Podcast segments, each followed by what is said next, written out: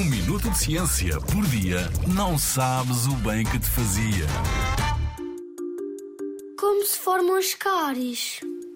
Sorri e o mundo torna-se mais bonito, a não ser que tenhas uma dor de dentes. Nesse caso, já fica mais difícil sorrir. Ninguém gosta de ter dores de dentes, mas é um sintoma comum das cáries. E como aparecem? As cáries são formadas por ação das bactérias que destroem uma parte ou a totalidade dos dentes. Na nossa boca habitam diversas bactérias que podem decompor os alimentos com açúcar.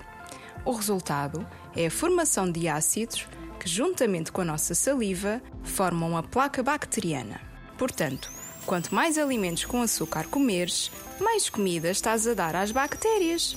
Este é um processo lento que pode começar com uma mancha branca no dente e, com o tempo, pode tornar-se num buraco. Dentes, como os molares e os pré-molares, desenvolvem cáries mais facilmente por terem mais fissuras, que é como quem diz, pequenas ranhuras. Isto porque nas fissuras pode acumular-se mais comida e placa bacteriana. As cáries afetam a maioria da população, independentemente da idade. Então, como posso prevenir as cáries? Perguntas tu. A escovagem dos dentes, principalmente antes de dormires, é essencial para evitar cáries. Mas se tiveres dores nos dentes ou sentires um buraco onde antes não havia, o melhor é consultares um médico ou médica dentista. Assim, livras-te das dores de dentes e podes voltar a sorrir sem medos. Na Rádio ZigZag, há ciência viva, porque a ciência é para todos.